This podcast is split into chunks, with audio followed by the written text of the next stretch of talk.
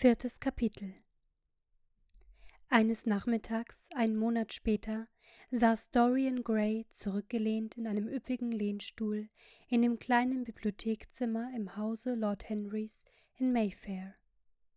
Es war in seiner Art ein entzückendes Zimmer mit seiner hohen, getäfelten Wandverkleidung aus olivenfarbenem Eichenholz, mit seiner mattgelben Decke und dem Fries mit Stuckverzierungen, und dem ziegelmehlfarbenen Filzteppich, auf dem seidene, langbefranste persische Decken herumlagen. Auf einem zierlichen Tischchen aus Satinholz stand eine Statuette von Clodiot und daneben lag ein Exemplar der Cent Nouvelles, das Clovis Yves für Margaret von Vabis gebunden hatte und in das vergoldete Gänseblümchen geprägt waren, die diese Königin als ihr Wahrzeichen erwählt hatte. Ein paar große blaue Porzellankrüge und Papageientulpen standen auf dem Kaminsims, und durch die kleinen, mit Blei eingefassten Scheiben der Fenster floss das aprikosenfarbene Licht eines Londoner Sommertags. Lord Henry war noch nicht gekommen. Er verspätete sich immer aus Prinzip, da es sein Prinzip war, dass Pünktlichkeit einem die Zeit stiehlt. So sah der junge Mann recht verdrießlich drein, wie er lässig eine reich illustrierte Ausgabe der Menon Lescaut durchblätterte, die er in einem der Bücherschränke gefunden hatte. Das regelmäßige eintönige Ticken der Louis Quatorze Uhr quälte ihn. Ein oder zweimal dachte er daran, fortzugehen.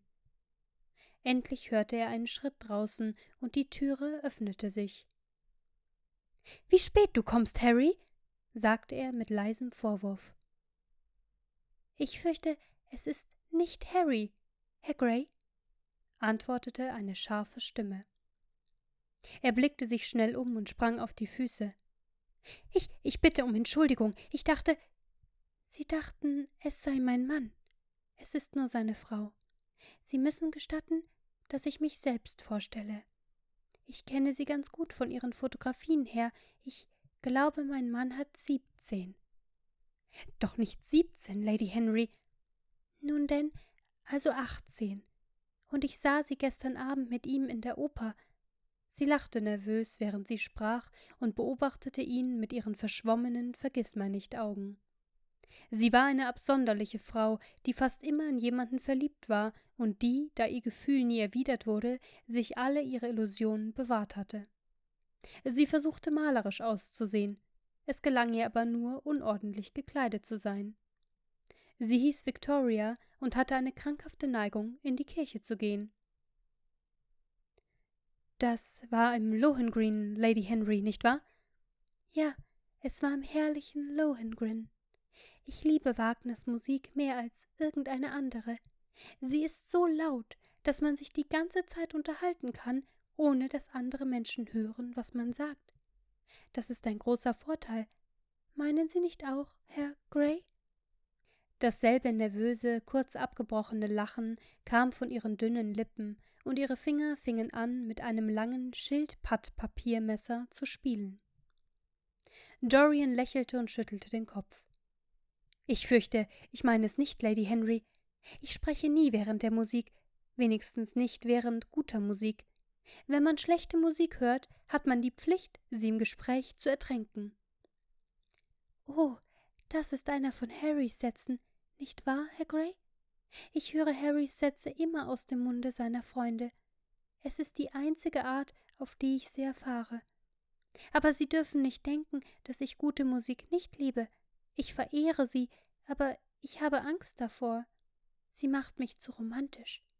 Ich habe Pianisten geradezu angebetet, manchmal zwei zu gleicher Zeit, behauptet Harry. Ich weiß nicht, was das mit ihnen ist. Vielleicht kommt es daher, dass sie Ausländer sind. Sie sind es alle, nicht wahr? Selbst die, die in England geboren sind, werden nach einiger Zeit Ausländer, nicht wahr? Das ist so klug von ihnen und für die Kunst so schmeichelhaft. Das macht sie kosmopolitisch, nicht wahr? Sie sind nie bei einer meiner Gesellschaften gewesen, nicht wahr, Herr Gray? Sie müssen kommen. Orchideen kann ich mir nicht leisten, aber für Ausländer ist mir nichts zu teuer. Sie machen ein Haus so malerisch. Aber hier ist Harry. Harry, ich kam, um nach dir zu sehen. Ich wollte dich etwas fragen. ich weiß nicht mehr was, und ich fand Herrn Gray hier. Wir haben so reizend über Musik geplaudert. Wir denken ganz gleich darüber. Nein, ich glaube, wir denken ganz verschieden darüber. Aber er ist sehr charmant gewesen. Ich freue mich so sehr, dass ich ihn gesehen habe. Das ist recht, meine Liebe, ganz recht, sagte Lord Henry, zog seine dunklen, sichelförmigen Brauen hoch und blickte die beiden mit vergnügtem Lächeln an. Es tut mir so leid, dass ich mich verspätet habe, Dorian. Ich sah mich in Wardour Street nach einem Stück alten Brokat um und musste stundenlang darum handeln.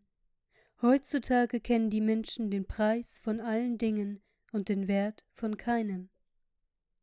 Ich, ich fürchte, ich muss gehen, rief Lady Henry und brach ein unangenehmes Schweigen mit ihrem albernen, unmotivierten Lachen. ich, ich hab versprochen, mit der Herzogin auszufahren. Adieu, Herr Gray. Adieu, Harry. Du isst nicht zu Hause, nicht wahr? Ich auch nicht. Vielleicht sehe ich dich bei Lady Funbury. Sehr wahrscheinlich, meine Liebe, sagte Lord Henry und schloss die Tür hinter ihr, als sie, anzusehen wie ein Paradiesvogel, der die ganze Nacht im Regen gewesen, wie auf der Flucht das Zimmer verlassen hatte. Sie hinterließ einen leichten Duft von Jasminparfum. Lord Harry steckte seine Zigarette an und machte sich's auf dem Sofa bequem. Heirate nie eine Frau mit strohfarbenem Haar, Dorian, sagte er nach einigen Zügen. Warum nicht, Harry? Weil sie so sentimental sind. Aber ich liebe sentimentale Menschen. Heirate überhaupt nie, Dorian. Männer heiraten, weil sie müde sind, Frauen, weil sie neugierig sind. Beide werden enttäuscht. Ich glaube nicht, dass ich heiraten werde, Harry. Ich bin zu sehr verliebt. Das ist eins deiner Aphorismen. Ich setze es in Praxis um, wie alles, was du sagst. In wen bist du verliebt? fragte Lord Henry nach einer Pause. In eine Schauspielerin, sagte Dorian Gray errötend. Lord Henry zuckte die Achseln. Das ist ein recht gewöhnliches Debüt. Das sagtest du nicht, wenn du sie sähest, Harry. Wer ist es? Sie heißt Sybil Vane. Habe nie von ihr gehört. Niemand kennt sie, aber die Menschen werden eines Tages von ihr hören. Sie ist ein Genie. Mein lieber Junge, kein Weib ist ein Genie. Die Weiber sind das dekorative Geschlecht. Sie haben nie etwas zu sagen, aber sie sagen es entzückend. Die Weiber verkörpern den Triumph der Materie über den Geist, so wie die Männer den Triumph des Geistes über die Moral vorstellen. Harry, wie kannst du? Lieber Dorian, das ist sehr wahr. Ich bin gerade mit einer Analyse der Weiber beschäftigt, daher muss ich es wissen. Der Gegenstand ist nicht so verworren, wie ich dachte. Ich finde, es gibt schließlich nur zwei Arten von Frauen, die schlichten und die geschminkten. Die schlichten sind sehr nützlich. Wenn du in den Ruf der Ehrbarkeit kommen willst, musst du nur mit einer von ihnen zu Abendessen gehen. Die anderen Frauen sind sehr reizend.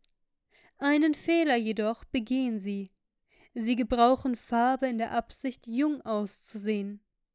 Unsere Großmütter gebrauchten Farbe, um glänzend zu plaudern. Rouge und Esprit gingen gewöhnlich zusammen. Das ist jetzt alles vorbei. Solange eine Frau zehn Jahre jünger aussehen kann als ihre Tochter, ist sie völlig zufriedengestellt. Was die Unterhaltung angeht, so gibt es nur fünf Frauen in London, mit denen es sich zu reden lohnt. Und zwei davon sind in anständiger Gesellschaft unmöglich. Indessen erzähle mir von deinem Genie. Seit wann kennst du sie? Ach, Harry, deine Worte entsetzen mich. Kümmere dich nicht darum. Seit wann kennst du sie? Seit ungefähr drei Wochen. Und wie kamst du mit ihr zusammen?